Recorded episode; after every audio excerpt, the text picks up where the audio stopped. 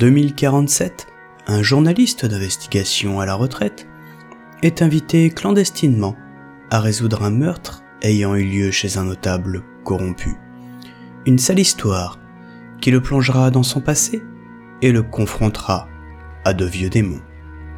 Bienvenue dans Polar City 2047, chapitre 0.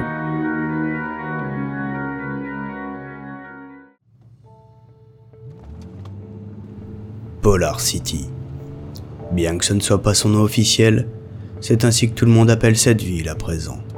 Même le maire. En l'espace de 20 ans, le crime avait décuplé à travers les pays d'Occident. Mais Polar City avait torché tout le monde et maintenait sa place en haut du podium. Rien de très original. Crime organisé, policiers corrompus, mafia en cheville avec la mairie. On a vite fait de se croire sur le plateau de tournage d'un film de l'homme chauve-souris. Et c'est ainsi que non contente d'avoir gagné ses galons, Polar City avait gagné son nom. Chaque ruelle sombre est un coupe-gorge dont le cadavre nous raconte une histoire.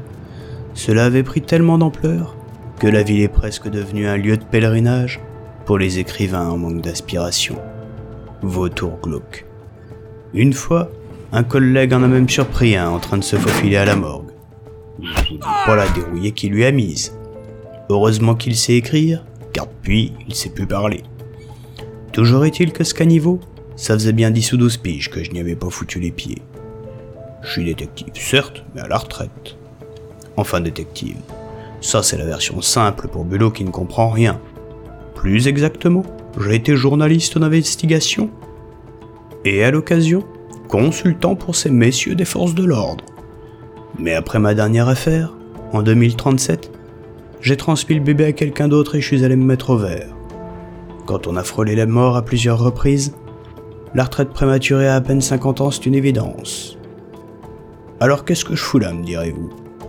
Eh bien, j'ai reçu une lettre. Je vais pas vous mentir, ça sent le traquenard cette histoire. Mais quand on m'adresse un courrier qui commence par mon prénom, alors que j'utilise une fausse identité depuis 10 ans, ça pique ma curiosité. Bon, je vous dresse la situation. Le duc de la ville, mange merde de service, a organisé un bal masqué afin d'entretenir ses relations. Enfin, surtout celles qu'il a avec les femmes de ses relations. Toujours est-il que lors de ce bal, quelqu'un s'est fait buter. Et, usant de son influence, ce tocard de duc a fait boucler son manoir, avec tous ses invités dedans, et a remeté tous les détectives de seconde zone du coin. Pour couronner le tout, il ne laissera ses invités partir que quand il aura un coupable dont il pourra accrocher la tête à son immense portail. Je vous grossis le trait, mais vous avez compris l'idée. Et c'est là que j'interviens. Mon mystérieux expéditeur craint que l'on ne cherche à faire taire la vérité.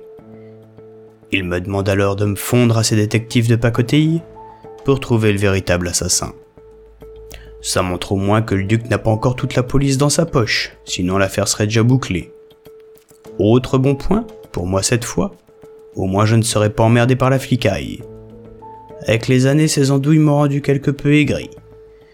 Faut dire que depuis qu'on a imposé la carte d'identité biométrique sous-cutanée, à chaque poste de contrôle de quartier je flippe. Faudrait pas qu'on crame que mon identité ait été créée toute pièce par un hacker. Il y a bien les copains de la confrérie qui ont sauvé mon cul à deux ou trois reprises, mais ça marchera pas à chaque fois. Enfin bref, me voilà avec une copie du mandat du duc dans la poche, en train de me faire escorter par deux armoires à glace vers le manoir du duc, en pleine nuit. Et pour coller à l'ambiance, parce que vous n'êtes probablement pas au courant de tout, tout ça se passe sur une île. D'ailleurs, le crime a tellement envahi cette île que la métropole a coupé la plupart de ses contacts avec celle-ci. C'est presque devenu une zone de non-droit que le pays conserve uniquement pour bénéficier de son espace maritime. En dehors de ça, tous les échanges commerciaux se passent au niveau du nouveau port, avec interdiction de sortie pour les natifs de l'île. Y entrer n'est pas non plus chose simple, puisque les matelots ont interdiction de quitter leur navire. Pour charger et décharger les marchandises, il y a la grue. Chacun chez soi, les connards seront bien gardés. Et vous vous en doutez, pour parvenir à mettre un pied sur ce caillou, soit vous venez hors bord, soit dans une caisse. Malgré la police maritime, j'ai privilégié le hors bord. Je préfère encore me faire cueillir que de finir vendu à un marchand d'esclaves. Une fois que j'ai amarré dans le port abandonné, deux armoires à glace sont venues m'accueillir pour m'emmener au manoir du duc. Voilà, vous savez tout. Le coin a bien changé en une décennie. Ici, pas de poste de contrôle biométrique et de caméras de surveillance à chaque coin de rue. Mais dès que vous approchez de la ville, le paysage se confond de bidonvilles, de mecs armés et de décharges sauvages. Ce n'est qu'à l'approche de l'hypercentre qu'on a de nouveau le sentiment de retrouver un semblant de civilisation. Oh, n'allez pas croire que j'insulte ces pauvres bougres vivant dans leur maison de tôle. Mais ce n'est ni agréable à voir, ni d'y traîner. Nous voilà arrivés devant le manoir du duc. Le bâtiment envoie du bois, il faut le dire. N'allez pas imaginer un manoir d'autrefois. Dans le cas présent, il s'agit d'une immense demeure de style brutaliste. Au moins, avec les événements qui m'y amènent, ça fait ton sur ton. Sans doute construite par un grand architecte des années 2000. Entièrement en béton armé, le bâtiment ne ressemble en rien à ce qu'on a l'habitude de voir.